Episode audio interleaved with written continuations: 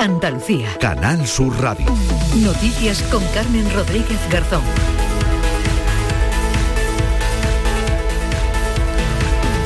Buenos días, Andalucía. A la una de la tarde se van a activar avisos naranjas por calor en Córdoba, Jaén, Huelva y Sevilla. Se van a superar o acercarse mucho a los 40 grados en estas provincias. Pero además sopla con mucha fuerza el viento de levante en el litoral gaditano, sobre todo en el estrecho. De hecho, ya la pasada tarde se cerraba el puerto de Tarifa debido al temporal en un fin de semana que se prevé complicado en el dispositivo de la operación Paso del Estrecho. Y también el viento impedía que en muchas localidades se celebraran las tradicionales hogueras de San Juan la pasada noche por seguridad, aunque acabamos de conocer, según ha informado el 112 que en Salobreña, en Granada, dos personas han resultado heridas por quemaduras múltiples, dos personas que participaban en una de esas hogueras de San Juan, fuera de Andalucía. Un hombre ha muerto tras caer en una hoguera, no poder salir de ella, ocurrido en Jimenez, en Lleida. Ya se ha abierto una investigación. Además del calor y del viento,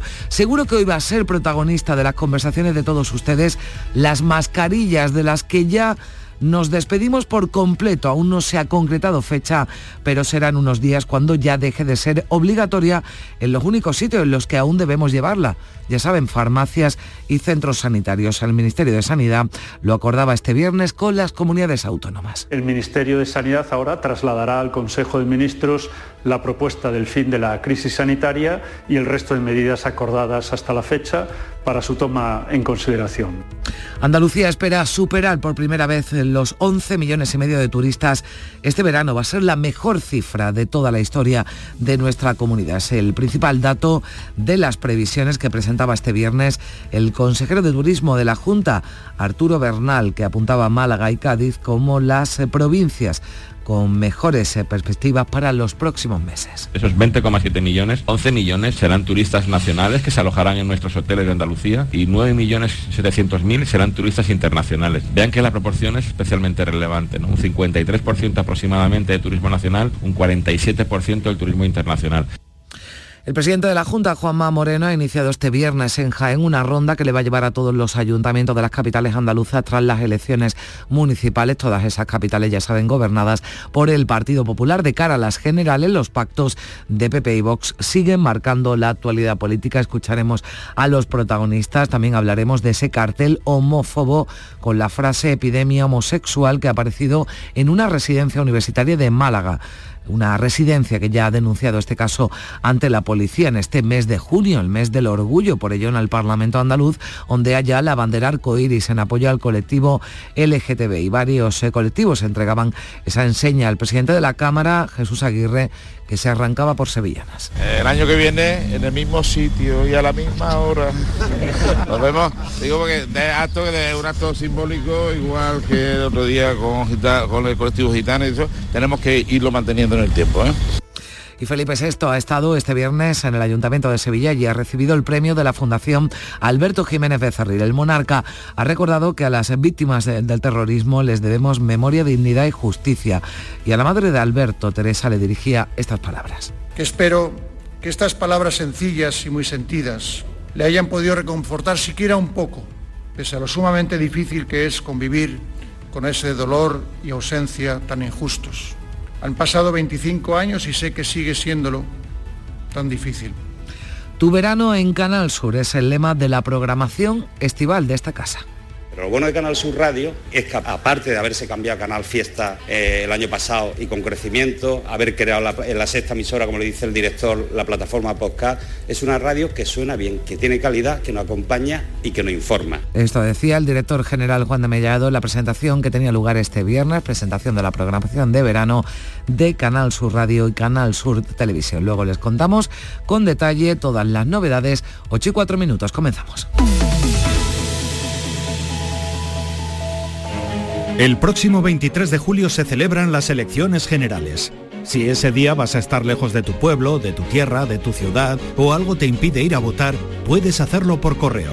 Solicita hasta el 13 de julio la documentación necesaria en cualquier oficina de correos o si tienes certificado digital en correos.es. La recibirás de forma gratuita en tu domicilio. Por correo tu voto tiene todo su valor. Ministerio del Interior Gobierno de España. Días de Andalucía. Canal Sur Radio. Noticias con Carmen Rodríguez Garzón. 8 y 5 minutos de la mañana las mascarillas ya no serán obligatorias en farmacias ni en centros sociosanitarios. El Ministerio de Sanidad acordaba este viernes con las comunidades la retirada de la última protección de la pandemia y da el paso al fin de la crisis sanitaria. Jorge Dayas. El Consejo Interterritorial de Salud, reunido en la tarde de este viernes, ha acordado eliminar casi por completo el uso de la mascarilla. Ya no será necesario llevarla al entrar en una farmacia, ni durante la visita a una residencia de mayores, ni en todos los espacios de los centros sanitarios. De la obligación se pasa a la recomendación. Solo se podrá exigir en las zonas donde pueda haber pacientes inmunodeprimidos, como las unidades oncológicas o en los quirófanos y las UCIs, donde siempre se han utilizado. La decisión supone acabar con una de las últimas medidas de protección del COVID que se impuso hace tres años, cuando el presidente Sánchez lo anunciaba así. Las personas de seis años en adelante tendrán la obligación de usar mascarillas, siempre que no resulte posible garantizar el mantenimiento de una distancia de seguridad. La retirada se ha debatido tras conocer el informe del Centro de Coordinación de Alertas y Emergencias Sanitarias. Ahora corresponde al Gobierno establecer la fecha de la entrada en vigor para publicarse en el BOE. El ministro de Sanidad, José Millones, ha destacado que esa retirada, esa decisión de retirar ya por completo las mascarillas, se ha aprobado por unanimidad y ha comunicado que llevará el asunto con celeridad al Consejo de Ministros. La aplicación será para todos los espacios y en todo el territorio hecha la consulta al Consejo Interterritorial y siendo secundada por todos los presentes, el Ministerio de Sanidad ahora trasladará al Consejo de Ministros la propuesta del fin de la crisis sanitaria y el resto de medidas acordadas hasta la fecha para su toma en consideración.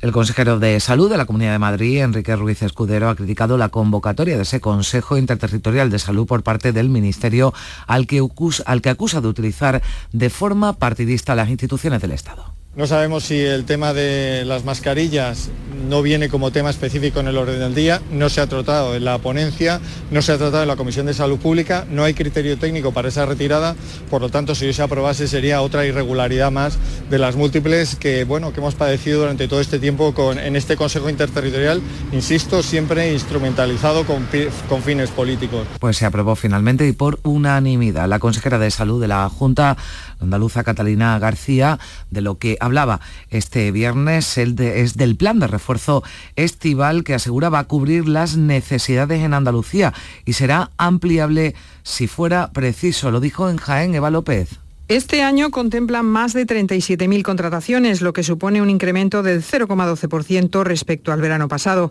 Lo que sí aumenta es en las zonas costeras, en un 95,6% más. Pasamos de 135 contrataciones a más de 365. Un plan de verano que creemos que va va a cubrir las necesidades en Andalucía pero que como siempre ese plan de verano es ampliable siempre que las necesidades lo requieren y ahí tenemos eh, los años anteriores como el sistema se iba adaptando cada día a las necesidades que iban surgiendo. En cuanto a los centros de salud, ha detallado que son 385 abiertos por las tardes de los 1.513 existentes.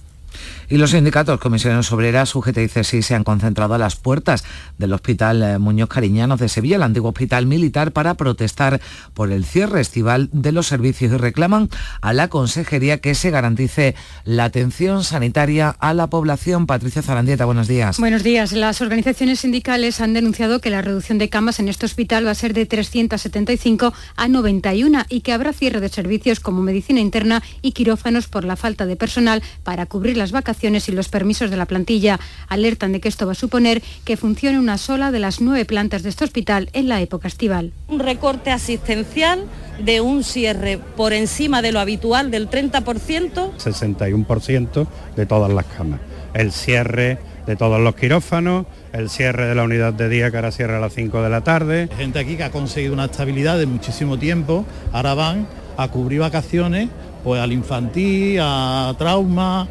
El sindicato de enfermería ha convocado para la próxima semana dos jornadas de protesta contra los recortes en la contratación en época estival. Y todavía en asuntos relacionados con la salud, el niño de cuatro años hospitalizado por el brote de salmonelosis en un bar de Granada ha recibido ya el alta. Dos de los 29 afectados permanecen hospitalizados mientras se sigue investigando dónde estaba la bacteria. Y en Málaga, científicos del Hospital Regional han descubierto una proteína que permite combatir el COVID-19 el VIH, detener su avance y modular nuestro sistema inmunológico. María Luisa Chamorro, ¿qué tal? Buenos días. Muy buenos días. Se llama ISOL y está basada en una molécula que se encuentra naturalmente en nuestro cuerpo. Inicialmente se pensaba utilizar para mejorar el tratamiento de la esclerosis múltiple, pero estudios posteriores han descubierto nuevas propiedades, como explica la investigadora principal del Instituto de Investigación Biomédica de Málaga, Begoña Oliver. Ha mostrado ser muy eficaz en la, combatiendo o inhibiendo la, la, multiplicación de virus que son, son muy importantes, como el VIH y el COVID. Ahora el objetivo es seguir investigando para transformar la proteína en un fármaco. Primer fin de semana del verano y con él la primera ola de calor que deja temperaturas sofocantes. La Agencia Estatal de Meteorología activa a partir de la una de la tarde el aviso naranja por altas temperaturas en las provincias de Sevilla, Córdoba, Jaén y Huelva y por fenómenos costeros en el estrecho y litoral gaditano. La llegada de una masa de aire de origen africano y la estabilidad atmosférica elevan este fin de semana las temperaturas. Desde la una de esta tarde y hasta las nueve de la noche va a permanecer activo el aviso naranja por temperaturas máximas de 40 grados en la campiña cordobesa, el Andévalo y Condado Nubense, en el Valle del Guadalquivir en Jaén y en la campiña sevillana. En Cádiz el aviso naranja por fenómenos costeros estará activo en el litoral y el estrecho hasta las 12 del mediodía de este sábado y a partir de esa hora el aviso va a pasar a ser amarillo hasta las 12 de la noche. Se espera viento de levante de 62 a 74 kilómetros por hora, fuerza 8 en el entorno de Tarifa y mar adentro al sur de Trafalgar. El proyecto piloto Prometeo ha puesto nombre a esta ola de calor, Yago Sevilla. Se espera que alcance el nivel máximo a partir de mañana domingo con temperaturas que pueden alcanzar incluso los 45 grados en el Valle del, del Guadalquivir y en la calle cuesta acostumbrarse. Duro, duro, se pasa mal. Hace mucha calor, además estos días decía que iba a apretar y está apretando bien. Se te pega, ¿no? Y tiene el calor pegado y no se te puede quitar. Yo estoy acostumbrada a la calor que hace aquí y a mí es que me encanta el verano. Sí, hay previsto temperaturas altas, pero vamos, yo me voy fuera. Una ola de calor que se espera dure hasta mediados de la próxima semana, cuando el descenso térmico será generalizado y los termómetros volverán a situarse en valores propios de finales del mes de junio. Pero entre tanto, lo han escuchado, mucho calor este fin de semana y también los próximos días de día y también de noche, porque los termómetros no van a bajar de los 24 grados en Almería o los 23 en Cádiz y Jaén. ¿Qué hacer para evitar el calor de noche? Es lo que intentamos explicarles ahora. Beatriz Galeano. Los sanitarios aconsejan tomarnos una ducha antes de dormir, abrir ventanas y tener a mano agua fresquita. Uno de los problemas del calor y la noche es el insomnio. Lo explica Ana Moreno, coordinadora de enfermería del Centro de Salud Fuensanta Pérez Quirós. El insomnio es un problema asociado precisamente a una temperatura que por encima de 23-24 grados ya no podemos conciliar el sueño. Entonces tenemos que intentar buscar en el, en el, hogar el sitio más fresco posible. Porque sin duda las altas temperaturas hacen cada vez más difícil dormir. Desde mediados de este mes de junio, los trabajadores de la construcción han ido aplicando, según la provincia, el horario de verano para evitar las horas centrales del día. Del día en Córdoba van a empezar el próximo lunes. Ana López. Con máximas de hasta 44 grados hasta el miércoles comienza la jornada intensiva en la construcción en la provincia de Córdoba y UGT advierte que estará vigilante para evitar golpes de calor. Lo explica el responsable de la Federación de Industria y Construcción de Córdoba, Pedro Tellez. Esa incidencia que puede afectar a los trabajadores y trabajadoras, sobre todo del sector de la construcción, que también hay algunos como del campo, de poner la salud a esas posibilidades de golpes de calor que se puedan producir. Solo en la provincia de Córdoba hay unos 20.000 trabajadores que desde el lunes y hasta el 8 de septiembre tendrán de 7 de la mañana a 2 de la tarde su jornada laboral.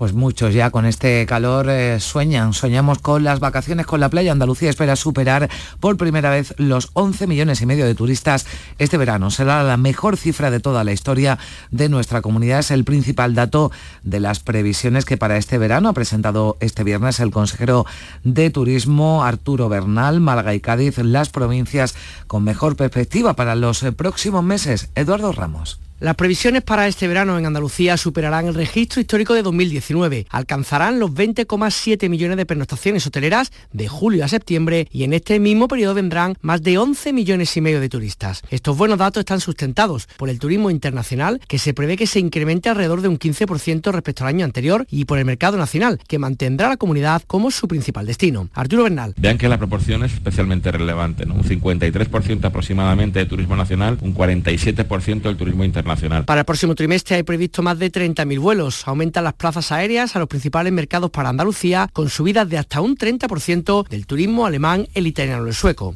Muchos de los viajeros eh, que transitan por nuestras carreteras son ciudadanos norteafricanos que regresan a casa para la fiesta del Cordero. De hecho, este fin de semana es la primera fecha crítica de la operación Paso del Estrecho. Se esperan decenas de miles de pasajeros por el puerto de Algeciras, que será el que tenga que asumir los desplazamientos, ya que el de Tarifa ha tenido que cerrarse por el viento. Ana Torregrosa. La celebración de la fiesta del Cordero se inicia el próximo miércoles. Eso, junto a la proximidad de las vacaciones de julio, supone, según las previsiones, que a lo largo de este fin de semana se van a registrar desplazamientos masivos hacia el norte de África. Además, tendrán que concentrarse en el puerto de Algeciras y es que a las decenas de miles de pasajeros previstos se une la complicación del viento. El temporal de Levante obligaba anoche al cierre del puerto de Tarifa hasta que mejoren las condiciones meteorológicas. El día más crítico será el domingo. Manuel Sánchez Alcázar, jefe de protección de la Autoridad Portuaria Bahía de Algeciras. Esperamos que el domingo sea el día más intenso y ahí andaremos alrededor entre los 7.000 y 8.000 vehículos de, de embarque y en torno a las 35.000, 40.000 personas. La Autoridad Portuaria de la Bahía de Algeciras cuenta con más de un millar de efectivos ya plenamente incorporados para hacer frente a esta OPE. Coincidiendo con el aumento del tráfico hacia las playas en estos meses de verano, Huelva recupera su segundo puente de acceso a la costa occidental tras más de un año y medio cerrado por obras. Se trata del puente Sifón Santa Eulalia, que reabre el tráfico el próximo lunes. Y en Jaén, a Jaén se desplazaba este viernes el presidente de la Junta, Juanma Moreno, realizaba una visita institucional al ayuntamiento. Allí ha revisado junto al alcalde los asuntos pendientes de la administración andaluza con la ciudad, que según ha dicho necesita de un respaldo institucional y de un esfuerzo colectivo de todas las administraciones. Tomás Araque. El alcalde de Jaén, Agustín González, ha sido el primero en solicitar la ejecución de cuatro proyectos importantes para la capital jienense. Proyectos que el presidente andaluz Juanma Moreno ha dicho se pondrán en marcha en esta legislatura. Escuchamos al alcalde de Jaén, Agustín González, y al presidente andaluz Juanma Moreno. La próxima puesta en funcionamiento del tranvía, el retorno de las obras del Conservatorio de Música y la construcción del Centro de Salud de la Alameda. Además, en la línea de salida, esa ciudad sanitaria. Desde el Gobierno andaluz vamos a cooperar, esperemos también que desde el Gobierno de la Nación. También adelantado inversiones en materia de infraestructuras hídricas para afrontar el problema de la sequía que tanto está afectando al olivar.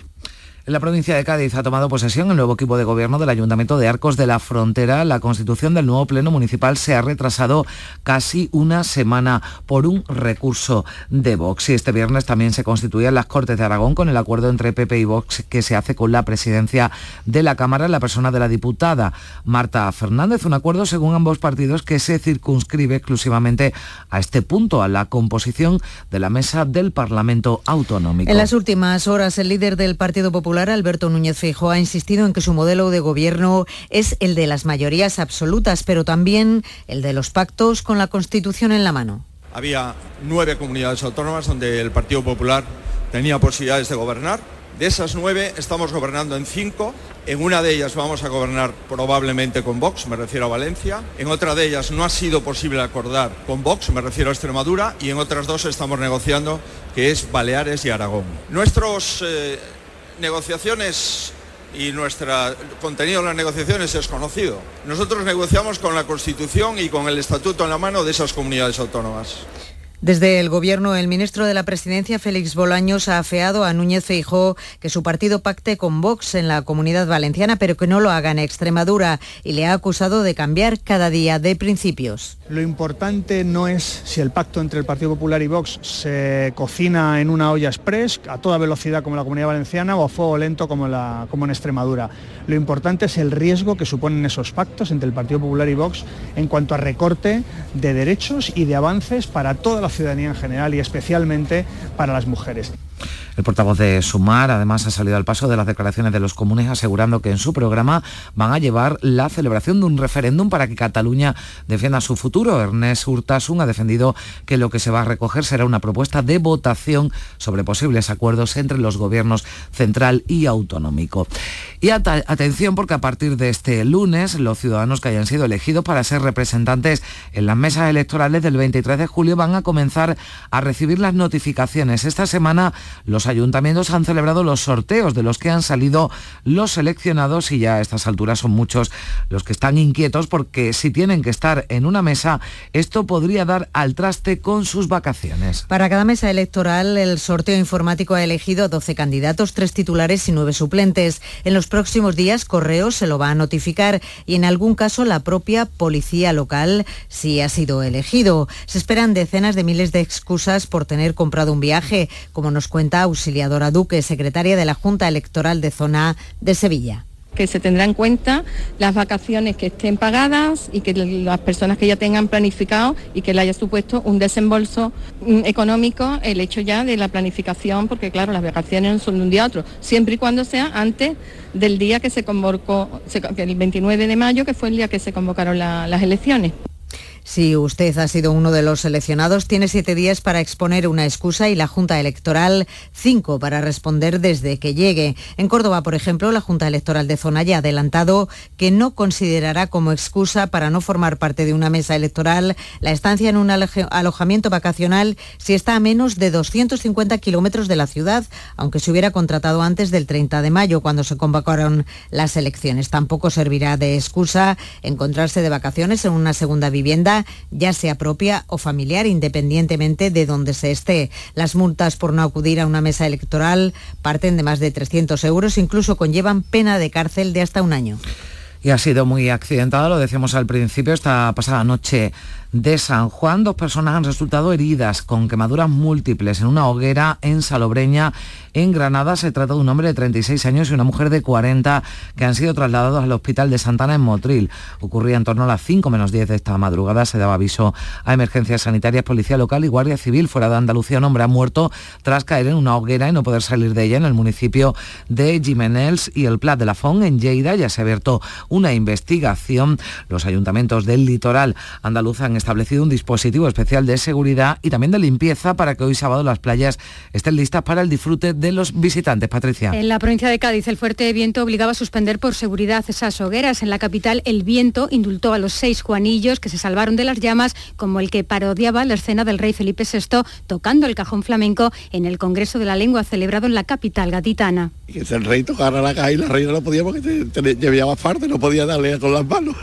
Y ideamos eso de hacerlo. Y de aquí le damos saludo al rey para que vea que Cádiz se acuerda de él. En la provincia de Huelva, desde Isla Cristina Lepe, pasando por Punta Umbría, Cañas o El Rocío, se ha celebrado la noche más corta del año con hogueras controladas por trabajadores municipales como en Isla Cristina. Todo, vamos, todo el pueblo sale a la calle, sale a, a disfrutar de estas hogueras, de esta noche mágica de San Juan en Málaga, en la capital, este año la quema del JUA municipal la protagonizaba el Málaga Club de Fútbol con la esperanza de renacer del descenso. Los malagueños salimos a nuestras playas y hacemos nuestras fogatas allí con nuestros amigos. En la costa de Almería no han faltado conciertos, fuegos artificiales y sobre todo reuniones de amigos en torno a las hogueras. El día de San Juan podría haber hecho un poco más fresquito, pero no. Ya se nota que ha llegado el verano.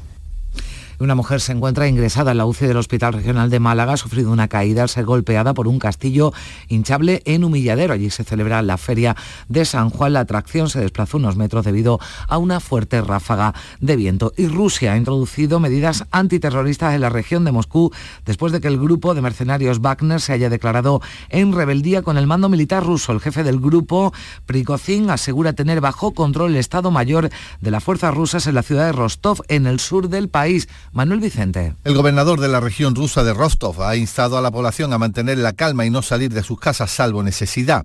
Esta declaración se produce pocas horas después de que el líder del grupo mercenario Wagner, Yevgeny Prigozhin, anunciara que han cruzado la frontera rusa y están entrando en Rostov.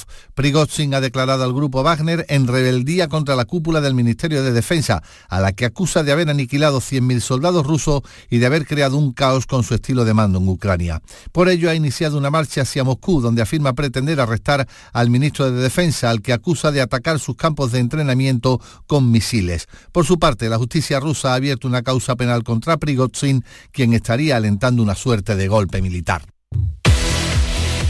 8 y casi 25 minutos, vamos ya con la actualidad del deporte. Carlos Gonzalo, buenos días. Hola, ¿qué tal? No pudo ser. El Jaén Paraíso Interior perdió ante el Fútbol Club Barcelona el tercer partido de la serie final por el título de la Liga Nacional de Fútbol Sala por dos goles a cinco. Triunfo que le da el campeonato al cuadro catalán, que además obtiene billete directo para la Liga de Campeones. Nos lo cuenta desde Jaén Francisco Javier Bravo. No pudo ser, el Jaén Fútbol Sala Paraíso Interior ha caído eliminado de la gran final por el título de Liga tras perder el tercer partido y definitivo en el Olivo Arena ante el Barça por 2 a 5. Una eliminatoria que se ha decantado para el cuadro culé y eso que el tercer partido empezó bien para el Jaén Fútbol Sala. De hecho, al descanso ganaba por 2 a 0, pero los malos 10 primeros minutos de la segunda mitad hicieron que un parcial de 5 eh, a 0 para el Barça decantara, como decimos, la eliminatoria para el cuadro culé. A pesar de todo, eh, la temporada del equipo jiennense ha sido brillante, sobre todo con la consecución del título de Copa de España. A todo esto, Ramón Rodríguez Verdejo, Monchi, ya exdirector general deportivo del Sevilla Fútbol Club, esterificaba su despedida del club ante los medios de comunicación. A ella acudía nuestro compañero Manolo Martín. Antes de entrar en detalles, escuchamos los motivos que explica Monchi para marcharse por segunda vez en la historia del Sevilla Fútbol Club. Quiero defender tres cosas. Yo quiero defender que yo no me quería el Sevilla yo quiero defender que me voy del Sevilla por respeto al Sevilla y quiero defender que yo no me voy por dinero. Aquí hay gente que me conoce perfectamente y saben que en la vida me moverán muchas cosas, pero lo último que me mueve es el dinero. Quería insistir e insistir hasta la saciedad en que no se marcha por una cuestión económica. Lo ha dicho muy claro, no me voy del Sevilla por dinero. Eh, yo no me voy por dinero. No me voy por dinero en ningún caso porque yo voy a cobrar en el Aston Villa prácticamente lo mismo que aquí, no, prácticamente lo mismo que aquí. Ha sido un problema de que le han fiscalizado mucho el trabajo en la última temporada, teniendo en cuenta los graves desaciertos que se cometieron en la planificación de la pasada eh, temporada. Pues Monchi, cuidado porque saca un nuevo argumento. Ha habido dentro del club un cambio de rol. Y para mí, y por eso hablo de respeto, lo más cómodo hubiera sido posiblemente mirar para otro lado y decir, oye, bueno, pues han cambiado un poquito tu rol, se ha cambiado tu rol, que es normal, ¿eh? que esto pasa en, muchos ejecutivos de muchas sociedades, de muchos clubes de fútbol, pero en mi caso creo que por ser justo conmigo mismo y por ser justo con el sevillismo, si no soy al 100% Monchi, mejor no estar. Hasta aquí el recorrido de Monchi en este periplo en el conjunto andaluz con Pepe Castro que le dijo antes de arrancar su alocución que tenía abiertas las puertas del estadio Ramón Sánchez Juan para que volviera cuando quisiera. El guante lo ha recogido pero no al 100%. Una vez finalizada la competición en la Liga ACB de baloncesto que ha ganado el Fútbol Club Barcelona, los clubes empiezan a hacer balance. Es el caso del campeón de Copa, Unicaja Málaga, Paco Rodríguez. Es eh, lo lógico, era lo normal, todos lo decimos, ha sido una temporada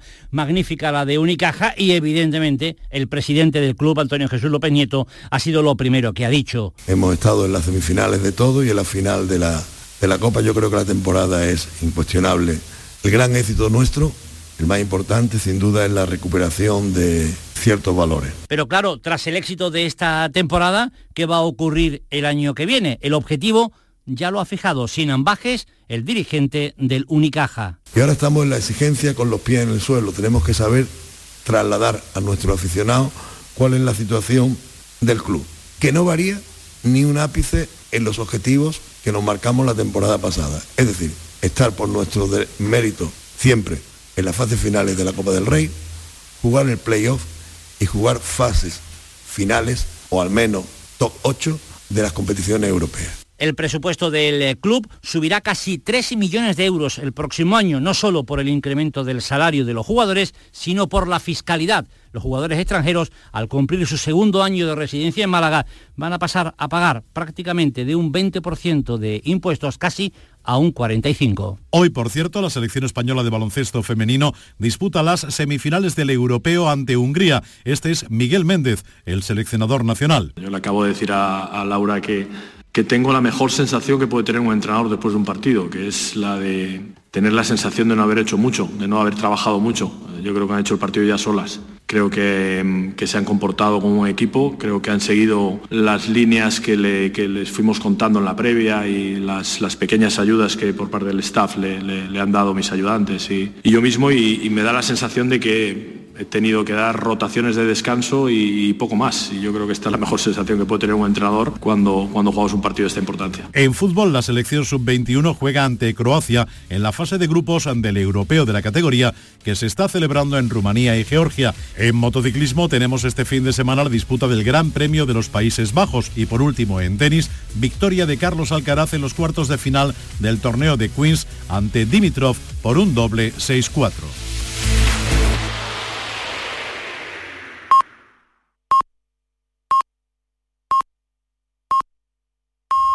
Son las ocho y media de la mañana.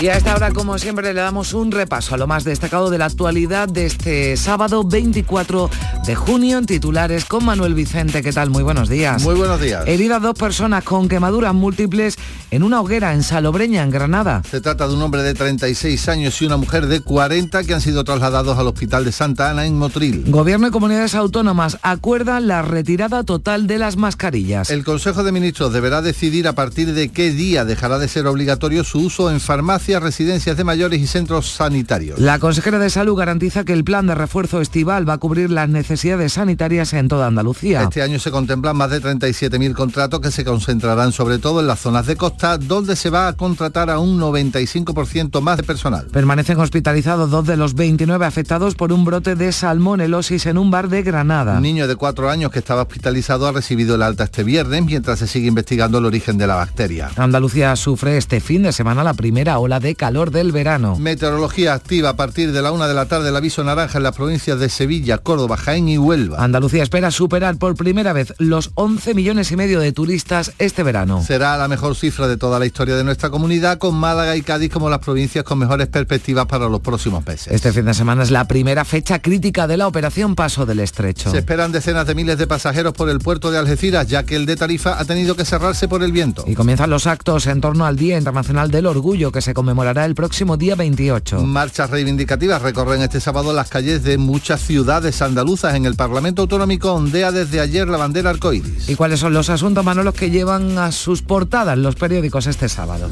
Avanza el diario El País, un titular que acabamos de leer. La mascarilla dejará de exigirse en farmacias y centros de salud. En política, en el diario El Mundo leemos que Podemos se une a Colau para desgastar a Yolanda Díaz con un referéndum en Cataluña.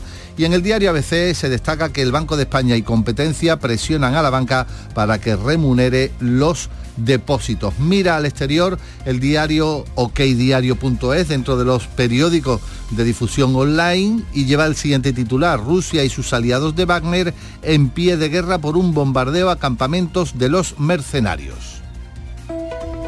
Días de Andalucía. Canal Sur Radio. Noticias. Buenos días. En el sorteo del Eurojackpot de ayer, la combinación ganadora ha sido 2, 3, 18, 23, 39. Soles 6 y 8. Recuerda, ahora con el Eurojackpot de la 11, todos los martes y viernes hay botes millonarios. Disfruta del día. Y ya sabes, a todos los que jugáis a la 11, bien jugado.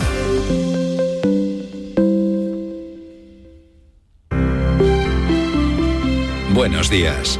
El número premiado en el sorteo del cuponazo celebrado ayer ha sido 14.732 14732. Serie 91. Puedes consultar el resto de los números premiados en juegos11.es. Hoy tienes una nueva oportunidad con el sueldazo del fin de semana. Disfruta del día. Y ya sabes, a todos los que jugáis a la 11, bien jugado. Días de Andalucía. Canal Sur Radio. Noticias con Carmen Rodríguez Garzón. 8 y 34 minutos de la mañana nos damos un paseo por todas nuestras emisoras. Vamos a conocer cómo se presenta esta jornada de sábado 24 de junio, día de San Juan. Felicidades, por cierto, a todos los Juanes y Juanas en este día de su onomástica. Hemos pasado la noche más corta del año, a ver cómo decimos cómo se presenta este día. Comenzamos en Cádiz con Salud Botaro. La Salud, ¿qué tal? Buenos días. Hola, ¿qué tal? Muy buenos días. Pues un día de viento en Cádiz con 25 grados a esta hora, aunque llegaremos a los 34. Vamos a pasar calor este sábado. Leemos antes que nada la prensa, Diario de Cádiz, jóvenes en riesgo de exclusión van a reforzar la hostelería en verano. Y La Voz trae foto de portada con declaraciones del alcalde de Cádiz, Bruno García, que dice que por supuesto que el cuadro del rey presidirá su despacho, pero que ahora mismo Cádiz tiene otras prioridades. Recordemos que el anterior alcalde, José María González, lo quitó y puso en su lugar el de Fermín Salvochea.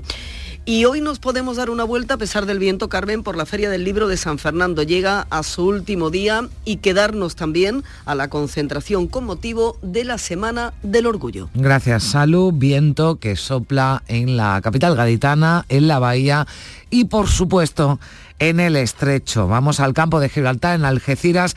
Ana Torregrosa, ¿qué tal? Muy buenos días.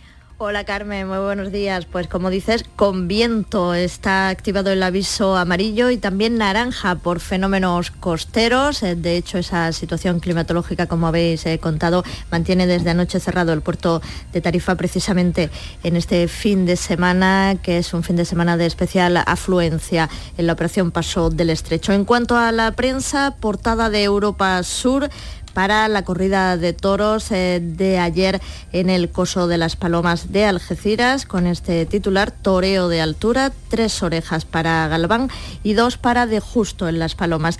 Esa es nuestra propuesta para hoy, la Feria Real de Algeciras, que se puede seguir disfrutando ya en su recta final. Gracias Ana, seguimos en la provincia de Cádiz, nos vamos a esta hora hasta Jerez con Marga Negrín, ¿qué tal? Muy buenos días. ¿Qué tal? Buenos días. Aquí en Jerez no se nota ese viento que tienen en la zona de la bahía de Cádiz y también del campo de Gibraltar. Tenemos 21 grados, la máxima será en la jornada de hoy de 37. Los cielos van a estar prácticamente despejados. Diario de Jerez titula El turismo nacional bate récords en Jerez, afianza la recuperación con 71.400 visitantes que se alojaron entre enero y mayo. La fotografía para la ópera Carmen que se estrenó ayer con Ainhoa Arteta en su papel principal, una producción del Teatro Villa Marta que sirve para cerrar la temporada mañana domingo en su segunda y última función con las entradas, eso sí, ya agotadas. Nuestra sugerencia para hoy visitar la playa de interior de Zahara de la Sierra, donde no sopla el viento.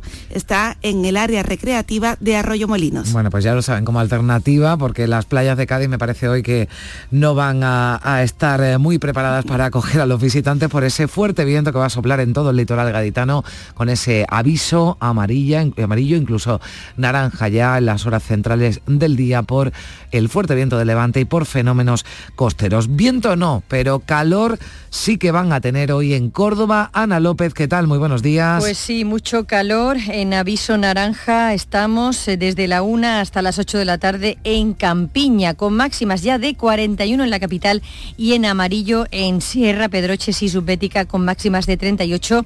A esta hora, fíjate, estamos eh, a 25 eh, grados. Anoche, a las 9 de la noche, estábamos a 35.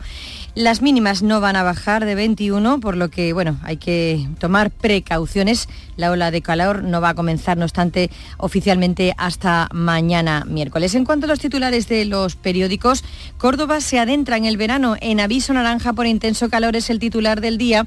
En el ABC de Córdoba la solución para el agua del norte de Córdoba no llega mientras las altas temperaturas aprietan y en Córdoba el stock de vivienda nueva sin vender sube y llega a los 5.138 18.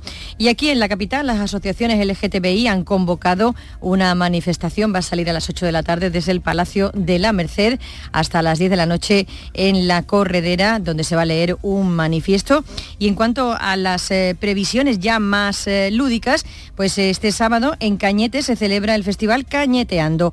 Eh, conciertos gratuitos, escenarios por todo el municipio, Macaco, Barri Brava o Fancoria son algunos de los platos fuertes. Nos decía Ana López que eh, la pasada noche, ¿no? si eran las 10, eh, 11 de la noche, 35 grados en Córdoba, entendemos que nuestra compañera ha tenido una mala noche, nos decía mañana miércoles, bueno, mañana es domingo, no vaya a ser que alguien se despiste, que también haya tenido mala noche. He tenido estas pesadillas, eso te lo digo todo. Por eso digo, bueno, tampoco creo que hayan pasado muy buena noche en Sevilla, ¿verdad? Araceli Limón, ¿qué tal? Buenos días. Bueno, pues aquí estamos con el inicio de la ola de calor Yago, que es así como le han puesto a este terrible momento.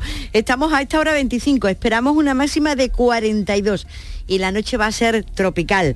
Dicen que la más calurosa de todo el fin de semana. Así se nos presentan estos días. ¿Qué dice la prensa? Pues mira, el diario de Sevilla precisamente habla de calor, la ola de calor Yago llega con más de 40 grados, la economía sevillana mantiene el ritmo de crecimiento moderado y también hace referencia a la visita del rey ayer a Sevilla. Las víctimas dignifican a la democracia. Destacan así una frase del discurso de Felipe VI. Toda la portada o prácticamente toda la portada del diario ABC está dedicada precisamente a la visita real. El rey reclama memoria para las víctimas del terrorismo, dice en su titular el diario ABC, que también dedica parte a la despedida del director deportivo del Sevilla, de Monchi. Dice, Monchi se marcha del Sevilla dolido. No se quería ir, Vaya. ha dicho. Previsiones del día o cosas que pueda hacer usted hoy, pues para todos los gustos. Miren, a las siete y media sale de la Diputación la cabalgata convocada por las asociaciones LGTBI de Sevilla y a las siete y media de la tarde en Dos Hermanas se conmemora el aniversario, el 50 aniversario de la coronación de la Virgen de Valme. Para todos los gustos. Pues para todos los gustos. Lo que sí, desde luego, que vayan refrescándose y que no se olviden el agua y por la sombra siempre. Gracias, Araceli. Vamos a Málaga. Damián Bernal, ¿qué tal? Muy buenos días. Muy buenos días, Carmen. Aquí el calor se va a registrar fundamentalmente en puntos del interior con 33 grados en Antequera, por ejemplo. La máxima en la capital llegará a los 28, ahora tenemos 23 y los cielos totalmente despejados. Tenemos una última hora relacionada con la noche de San Juan. Tres personas han resultado heridas con quemaduras de carácter leve en un incendio de una hamburguesería anoche en torno a las 12 en Alaurín de la Torre. El fuego se originó en la cocina, fue extinguido por medios propios, pero provocó también esas heridas a dos hombres de 58 y 32 años y una mujer de 21 que fueron trasladados al centro de salud de la zona. En cuanto a los periódicos, Diario Sur, tráfico pone multas, más multas que nunca en las carreteras de Málaga, La Opinión, Málaga disfruta de su noche de San Juan y Málaga hoy alertan de que el recorte estival del SAS en Málaga obligará a cerrar camas y consultas. Tenemos una previsión para el día de hoy en el transcurso de esta jornada durante la mañana, el Colegio de Veterinarios va a presentar el trofeo taurino al toro más bravo de la Feria de Agosto de Málaga de este 2023. Gracias, Damián. Seguimos en Huelva, donde también se prevé hoy una jornada calurosa. Vicente Díaz, ¿qué tal? Buenos días. Hola, Carmen, buenos días. Pues amanece con mucho, mucho calor en toda la provincia de Huelva. Suerte los que están allí más cerquita de, de la costa. Y a esta hora los termómetros alcanzan los 22 grados en la capital y la previsión es que alcancen 39 grados. En cuanto a la prensa, el Vuelvo Información lleva en su portada, los sindicatos creen insuficiente el esfuerzo sanitario de cara al verano junto a la llegada del calor. Hay una foto de un termómetro callejero que marca esos 40 grados en Huelva en esa primera hora de calor que esto motiva eh, el aumento de visitantes en las playas y en las previsiones con esta resaca de San Juan, eh, lo que nos queda es que la Agencia Estatal de Meteorología ha activado a partir de la una de esta tarde el aviso por alerta naranja por las altas temperaturas, en principio hasta las 8 espero que, no haya ningún incidente. Bueno, pues esperemos que, no, estamos eh, preparados para, para el calor, aunque siempre nos sorprenda Granada. Luis López, ¿qué tal? Buenos días. ¿Qué tal? Buenos días. Pues tras esa fiesta de San Juan en las playas, especialmente de la costa tropical, que ya sabéis, como habéis contado, con el resultado de dos personas heridas en Salobreña por quemaduras, también ha habido mucha fiesta en Lanjarón, donde es habitual con la fiesta del agua, pues tenemos hoy un día también bastante caluroso en Granada, 36 grados va a alcanzar la capital, a esta hora 22 que ya roza el termómetro. La prensa hace mención precisamente a la noche de San Juan. Granada hoy titula La Costa celebra una mágica noche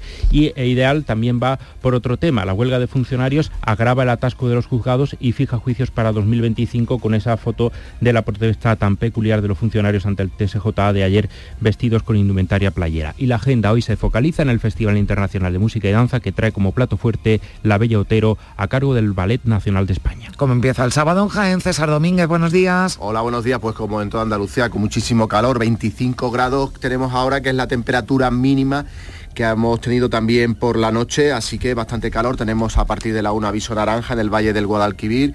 La máxima hoy en la capital estará en torno a los 38 grados y en Andújar va a superar los 40. Eso sí, tenemos mucho en lo que pensar para evadirnos del calor. Fíjate, esta noche música clásica a las 9 en Úbeda se clausura el Festival de Música y Danza Ciudad de Úbeda con Grigori Sokolov. Tenemos la Tragantía de Cazorla, que es nuestra fiesta de, de San Juan. Eso ya es por la noche a partir de las 11, el capullo de Jerez en Eibros y la noche romántica en Baños de la Mm. Encina. Para olvidar el calor tenemos una, Bueno, una pues- gran oferta. Seguro que sí, vamos eh, ya a terminar en Almería. Lola López, ¿qué tal? Muy buenos días. Buenos días, con calor, con levante, 27 grados de temperatura, las máximas serán hoy de 34 en la capital. La noche de San Juan en la portada de todos los periódicos locales, además el diario de Almería titula que el gobierno cede a la UAL el edificio de la Seguridad Social del Paseo para su nueva sede. Ideal habla de los conflictos laborales y judiciales que retrasan la apertura de la cafetería en Torre Cárdenas. La voz de Almería titula 700 menores escaparon de los centros tutelados en Almería. Y en cuanto a previsiones 2, eh, la banda granadina 091 actúa a partir de las 9 de la noche en Huércal de Almería y llega a Almería la gira de Alejandro Fernández con Amor y Patria a partir de las 10 en el recinto de conciertos del Ferial. Pues ya lo saben también, música para todos los gustos en Almería. Se presenta esta jornada de sábado en Andalucía, 9 menos cuarto. Se quedan ahora con la información local. Días de Andalucía. Canal Sur Radio Sevilla. Noticias. Saludos, muy buenos días. Esto es lo normal en esta época del año, pero sigue siendo noticia. Sevilla comienza la jornada a 25 grados de temperatura y esperamos una máxima de 42 en el inicio de un fin de semana en el que los termómetros irán a más y a más a medida que avancen las horas.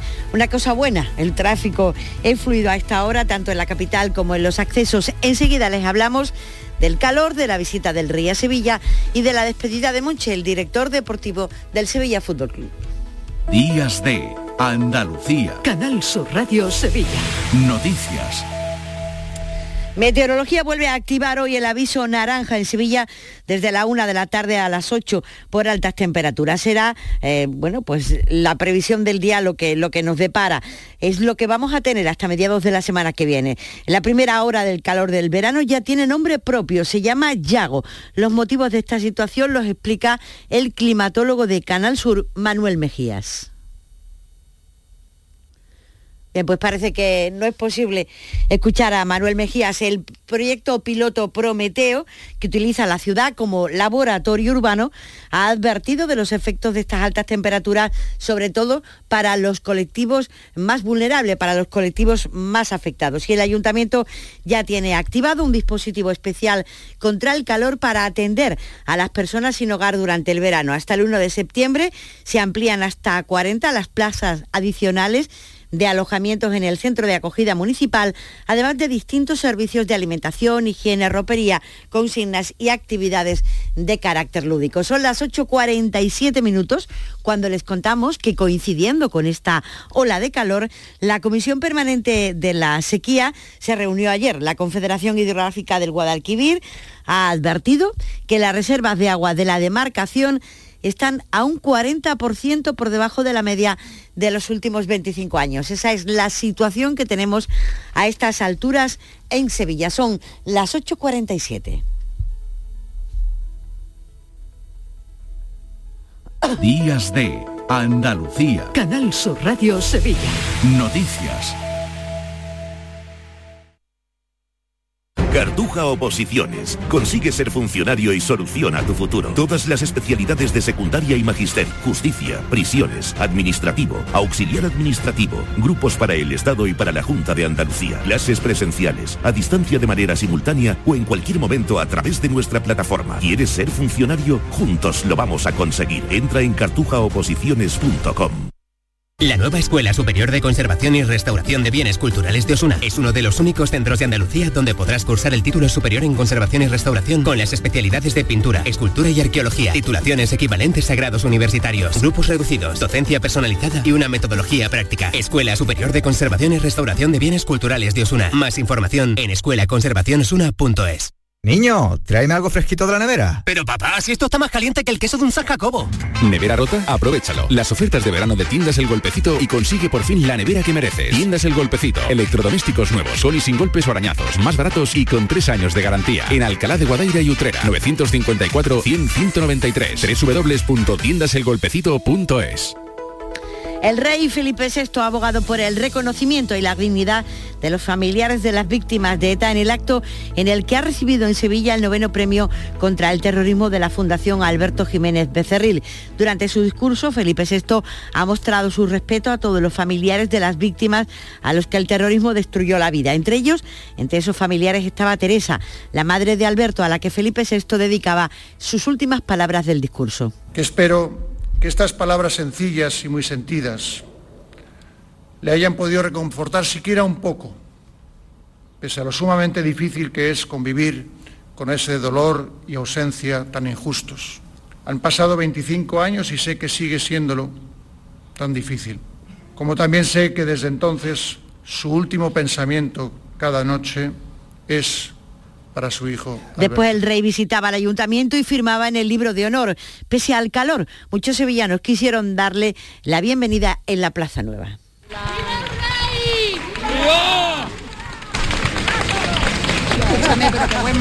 A las siete y media de la tarde comienza en la sede de la Diputación la caravana de la diversidad que pone colofón a los actos del orgullo en Sevilla. La marcha, que estará compuesta por 16 carrozas, concluirá en la Plaza del Duque y desde allí será peatonal hasta la Alameda de Hércules. Ayer tarde se celebraba la marcha trans con el lema Celebra y defiende tus derechos, después del pregón que pronunció el jueves la cantante Vanessa Martín. Así reivindica el colectivo sus derechos, tal como escuchan a Moisés Fernández, secretario de la plataforma LGTBI Orgullo Andalucía. Una vez que acaba la manifestación en el escenario de Alameda de Hércules leemos el manifiesto con nuestras reivindicaciones, pero sí que es cierto que después de tanta opresión que ha sufrido nuestro colectivo durante tantísimos años, creemos que es importante darle ese toque de color y libertad que en otros momentos no se nos ha permitido. La localidad de Dos Hermanas celebra este fin de semana el 50 aniversario de la coronación de la Virgen de Valme. Este sábado la imagen será trasladada hasta la Plaza del Arenal, donde a las 8 de la tarde se celebra una misa estacional presidida por el arzobispo. Eh, sobre las 10 de la noche comenzará una procesión por las calles del pueblo. La Virgen irá en un paso que ha sido completamente renovado, tal como ha explicado a Canal Sur Radio el hermano mayor de Valme, Hugo Sánchez. De ser un paso de tumbilla, pues ahora es un templete de estilo neogótico en el cual pues se han aprovechado todos los elementos de orfebrería y se han añadido pues lógicamente algunos otros. Y lo principal es que se, digamos, se acota el, eh, el espacio que COVID. El turismo y la sequía son la cara y la cruz de la economía sevillana. Vamos a crecer este año un 1,7%.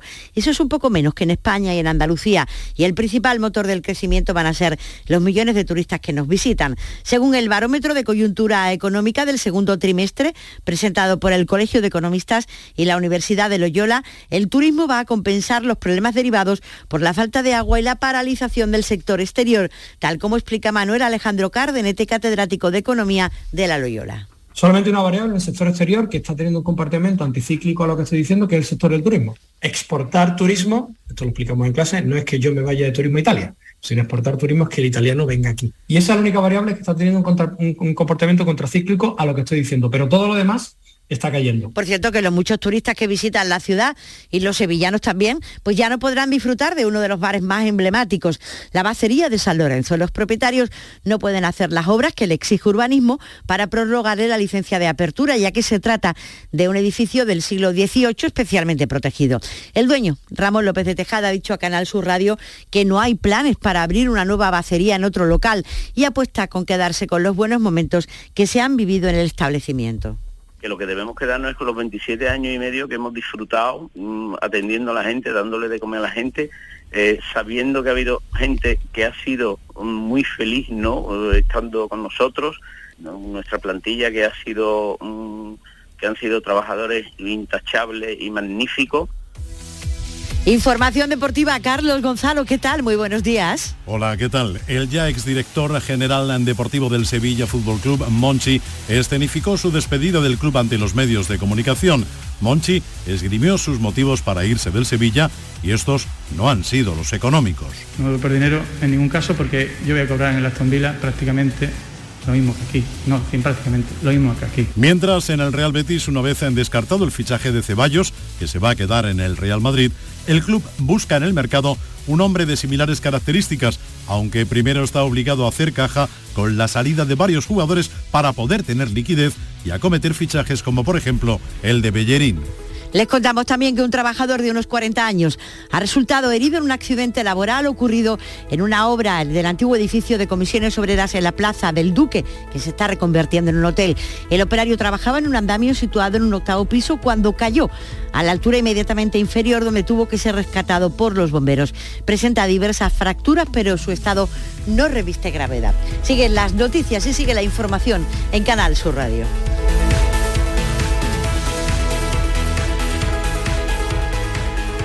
Días de Andalucía. Canal Sur Radio Sevilla. Noticias. Días de Andalucía. Canal Sur Radio. Noticias con Carmen Rodríguez Garzón. Son las 9 menos 5. A esta hora le damos un repaso a lo más destacado de la actualidad de este sábado, 24 de junio. María Luisa Chamorro, ¿qué tal? Muy buenos días. Muy buenos días. Comenzamos con una noticia de última hora. Cuatro personas, entre ellas un menor, han resultado heridas en una colisión múltiple en la autovía 44 en Villamena, en Granada. Y en Alaurín de la Torre, en Málaga, tres personas también han resultado heridas con quemaduras leves en el incendio de una hamburguesería. Han sido trasladados al centro de salud de la zona. El fuego se originó en la cocina y se extinguió con medios propios del establecimiento. Premier fin de semana del verano y con él la primera ola de calor de nombre Yago que deja temperaturas sofocantes. La Agencia Estatal de Meteorología activa a partir de la una de la tarde el aviso naranja por altas temperaturas con máximas hoy de 40 grados en la campiña cordobesa, el Andévalo y Condado Onubense, en el Valle del Guadalquivir, en Jaén y en la campiña sevillana. En Cádiz el aviso naranja por fenómenos costeros estará activo en el litoral y el estrecho hasta las 12 de la noche de este sábado. A partir de esta hora el aviso pasará a amarillo hasta las 12 de la noche. Se espera viento de levante de 62 a 74 kilómetros por hora. Mañana podríamos llegar a los 45 grados y en la calle de nuevo cuesta mucho acostumbrarse. Duro, duro, se pasa mal. Hace mucha calor, además estos días decía que iba a apretar y está apretando bien. Te pega, ¿no? Y tiene el calor pegado y no se te puede quitar. Yo estoy acostumbrada a la calor que hace aquí, a mí es que me encanta el verano. Sí, hay previsto temperaturas altas, pero vamos, yo me voy fuera. La noche desde luego ha sido tropical, noche de San Juan, noche de hogueras. Dos personas han resultado heridas con quemaduras múltiples en una hoguera en la noche de San Juan en Salobreña, en Granada. Se trata de un hombre de 36 años y de una mujer de 40 que han tenido que ser trasladados al hospital de Santana en Motril. Ha ocurrido a las 5 menos 10 de la mañana y se ha dado aviso a emergencias sanitarias, policía local y guardia civil. Fuera de Andalucía, un hombre ha muerto tras caer en una hoguera y no poder salir de ella en el municipio de Jimenels y el Pla de la Fon en Lleida. Ya se ha abierto una investigación. Andalucía, especialmente sus municipios costeros, han celebrado, como decimos, esta pasada noche la popular Noche de San Juan con las habituales hogueras, moragas, rituales y baños nocturnos en el mar. En la provincia de Cádiz, el fuerte viento obligó a suspender por seguridad las hogueras. El viento indultó a los seis Juanillos de Cádiz capital que se salvaron de las llamas, como el que parodiaba la escena del rey Felipe VI tocando el cajón flamenco en el Congreso de la Lengua celebrado en la capital gaditana. Que el rey tocara la caja y la reina no podía porque te, llevaba parte, no podía darle con las manos. Y ideamos eso de hacerlo. Y de aquí le damos un saludo al rey, para que vea que Cádiz se acuerda de él. Nos despedimos por completo de las mascarillas. Aún no se ha concretado fecha, pero serán unos días cuando ya deje de ser obligatoria en los únicos sitios en los que aún debemos llevarla, farmacias y centros sanitarios. El Ministerio de Sanidad lo ha acordado este viernes con las comunidades. Escuchamos al ministro Miñones. El Ministerio de Sanidad ahora trasladará al Consejo de Ministros la propuesta del fin de la crisis sanitaria y el resto de medidas acordadas hasta la fecha para su toma en consideración. Andalucía espera superar por primera vez los 11 millones y medio de turistas este verano. Será la mejor cifra de toda la historia de nuestra comunidad. Es el principal dato de las previsiones que ha presentado este viernes el consejero de Turismo Arturo Bernal, Málaga y Cádiz, las provincias con mejor perspectiva para los próximos meses. Esos 20,7 millones, 11 millones serán turistas nacionales que se alojarán en nuestros hoteles de Andalucía y 9 millones 700 mil serán turistas internacionales. Vean que la proporción es especialmente relevante, ¿no? un 53% aproximadamente de turismo nacional, un 47% del turismo internacional. El presidente de la Junta, Juanma Moreno, ha iniciado este viernes en Jaén una ronda que le va a llevar a todos los ayuntamientos tras las elecciones municipales. De cara a los generales, los pactos de PP y Vox siguen marcando la actualidad política y un cartel homófobo con la frase epidemia homosexual aparecido en una residencia universitaria de Málaga que lo han denunciado ante la policía este fin de semana. Es el fin de semana del orgullo LGTBI, con grandes marchas y manifestaciones en toda Andalucía. Bueno, pues de eso vamos a ocuparnos ahora a partir de las 9 eh, de la mañana en Días de Andalucía en Canal Sur Radio cuando llegamos a las 9 de la mañana.